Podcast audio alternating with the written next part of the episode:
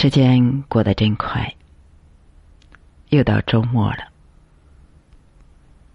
在这个闲暇的时光里，我们安静下来，放松的来学习。我们今天学习入脑的经脉。关于心和脑，我们首先要知道哪些经脉是入脑的。像督脉、膀胱经、肝经都是入脑的。阴跷脉、阳跷脉入的是后脑，它主管人的运动协调性。胃经、五脏六腑的精气随眼系入于脑，肝开窍于目。所以，眼睛是脑力最外散的一个地方。关于入脑的经脉，我们首先说一下督脉。督脉的精髓是入脑的。脑子先天灵不灵，跟督脉有关。督脉受伤，脊柱侧弯，都会影响到脑力。现在过早的强迫孩子居坐学习，其实是不利于孩子发育的，甚至会伤害精髓的生发之机。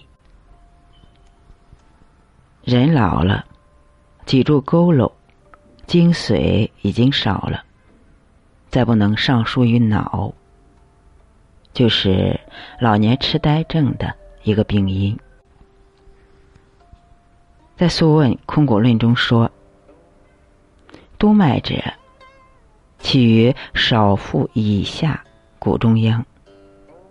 女子入系庭孔，其孔逆孔之端也。其络循阴气合窜间，绕窜后，别绕臀。”至少阴与巨阳中络者合。少阴上骨内后敛，贯脊属肾，与太阳起于目内眦，上额交颠上，入络脑，还出别下象，循肩膊内，夹脊抵腰中。入循履，络肾。其男子循经下至窜，与女子等。其少妇之上者，贯其中央，上贯心，入喉，上移环唇，上系两目之下中央。我们先解释几个词。女子入戏庭孔，庭孔就是阴道口，其孔逆孔之端也。逆孔就是尿道口。下句话，其络循阴气和窜间，窜间也是阴部。下个词，少阴上骨内后连，骨就是大腿，内连就是内侧，后连就是后侧，大腿的后侧。与太阳起于目内眦，目内眦就是内眼角。下句话，还出别下象，象就是脖子的后侧。颈是脖子的前侧，循肩脖内，肩脖就是肩胛骨，夹脊抵腰中，这个狭它是个通假字，也通去单立人的那个夹。下句话，入循履，履就是脊梁骨，这里是腰椎。其男子循经下至窜，窜还是阴部。下句话，上移环唇，移就是脸颊、脸部，上脸环唇。这段话说的就是督脉的循经路线。他的意思是说，督脉起于小腹以下盆骨中央，在女子入泌尿系统和生殖系统。这也是我们前面说的脑力和性能力有关。然后就是督脉的络脉。环绕生殖系统和睾丸，别上臀部，与少阴肾经和太阳膀胱经相合，直接上额头，交于颠顶，内入脑，又别出入脖颈，沿着肩膀夹脊抵腰中，入循腰椎。落身。另外一只是从人体的前部走，从小腹直接上行，贯肚脐，贯心，入喉部，上脸部，环唇，上至两眼的下中央。在这里有几个要点，第一就是。督脉走泌尿系统和生殖系统，所以不仅脑力和性功能有关，生殖系统的疾病和督脉的阳气也有关。第二就是督脉病和少阴肾经、太阳膀胱经有关，所以跟肾经和阳气是有关的。第三。督脉入脑，入脖颈，入腰，所以保护颈椎和腰部，就是保护督脉。第四就是督脉入肚脐，入心，入喉部，所以这些地方都是由先天之气支撑的，其病变也跟督脉相关。灵枢经脉中还说：“督脉之别，名曰长强。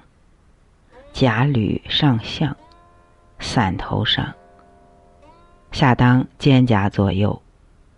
别走太阳，入冠履。实则脊强，虚则头重。”这段话是说，督脉走长强穴。长强穴在尾骶骨，然后上脖子和头，再入肩胛骨的左右。督脉有劲儿，脊柱就强；督脉虚，头就沉重。这说明督脉和脑部的关系。我们再说一下中脉，中脉起于会阴。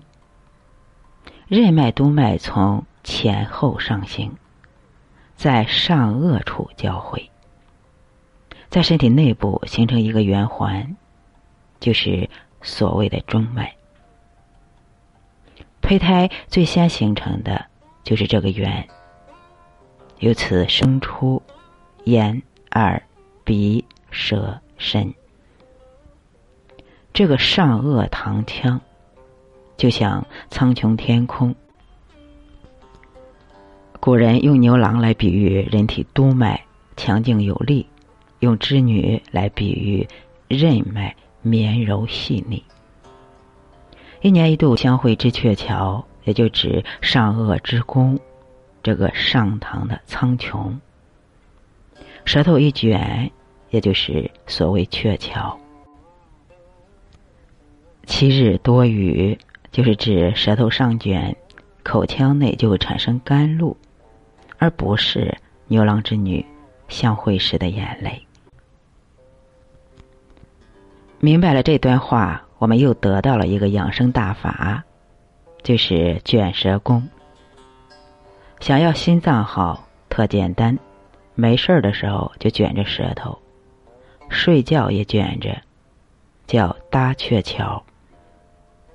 将产生的唾液徐徐吞咽，大补阴液胜过六味地黄丸一盒。这就是金风玉露一相逢，胜却人间无数。任督交汇就是阴阳和合，就是牛郎织女相见。任脉督脉一相会，生命就为之绽放。故事里的牛郎还拎着两个小孩儿，那两个小孩儿又是什么呢？一阴一阳啊，宅女婴儿啊，就这么一个小故事，千百年来都当爱情故事讲了。只有学习了《黄帝内经》，我们才明白这个故事的真谛。可见学习《黄帝内经》可以开大窍啊！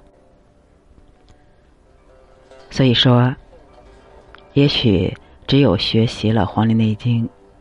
才能看懂《道德经》《庄子》《易经》和传统神话，否则总在字面上绕来绕去，自己都能绕糊涂。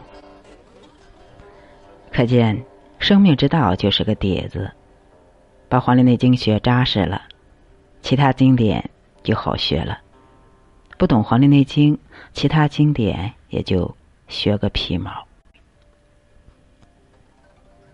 比如，全世界的神话中，都有国王要以青年杀敌除魔，服七年劳役，方可以娶公主的故事。刚开始你会觉得这是一个要培养人百折不挠的斗志的故事，后来你才明白，这只不过是要告诉你一个生活的实相。婚姻是要敢于付出生命为前提的，同时，婚姻是一件很难再来一遍的事情。让男人服七年的劳役，让男人去杀龙去除暴，表面上看这是在考验男性的毅力和能力，其实看到更深的层面。才发觉，这真正的目的不过是保障婚姻。首先，这七年的艰苦，是让你明白，幸福来之不易，要珍惜。其次，就是用这漫长的七年的艰辛，断绝你以后再娶的心。好比让你再去另一家。服七年的劳役，你的体力、你的智力、你的勇气，恐怕都会不够了。说白了，就是古人活得明白，知道把自保放在婚姻之前。结婚是一件需要用心经营的事情。你付出了一回以后，让你付出第二回，你断然不肯。故事讲完了，我们再接着说入脑的经脉。太阳膀胱经从睛明穴上行入脑，阳气不足则伤脑，尤其是后脑勺疼，跟膀胱经有关。